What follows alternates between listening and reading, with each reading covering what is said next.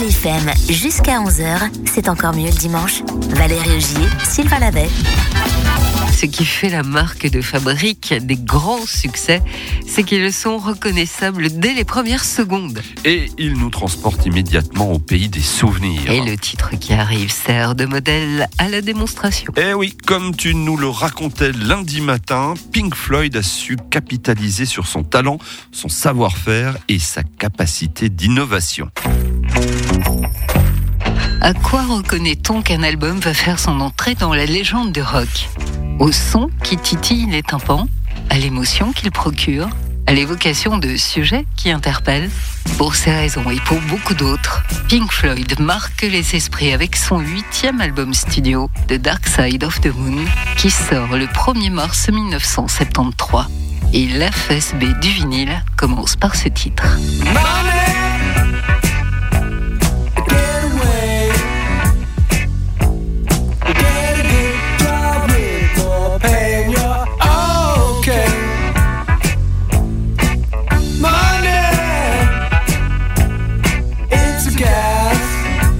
Cet album est enregistré dans les studios londoniens d'Abbey Road et l'imagination est alors le maître mot du groupe anglais qui peaufine le son.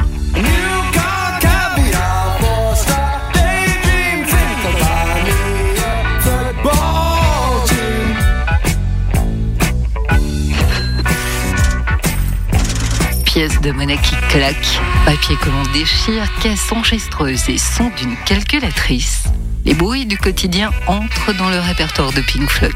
Ce n'est pas une première pour le groupe anglais qui va repousser les frontières de la technologie des studios analogiques de l'époque.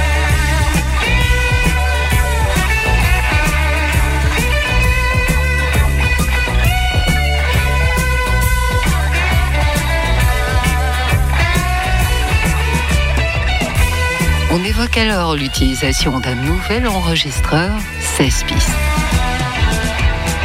Et derrière les boutons, il y a Alan Parsons qui a longtemps travaillé avec les Beatles et qui fondera son propre groupe quelques années plus tard, dit Alan Parsons Project.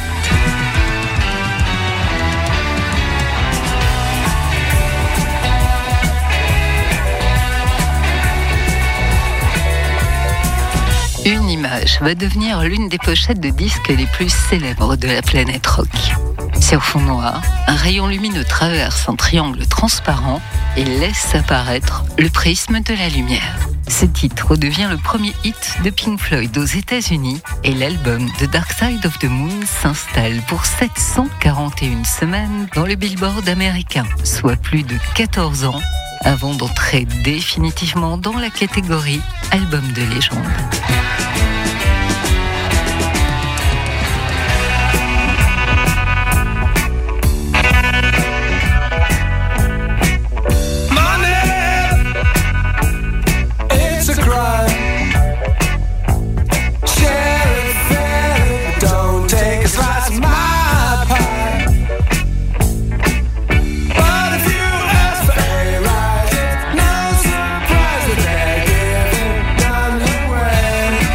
Que la musique n'en est pas un paradoxe près. Ce titre, qui dénonce notamment la cupidité, les conflits armés et le capitalisme, est celui qui a rapporté le plus à son auteur, Roger Taylor.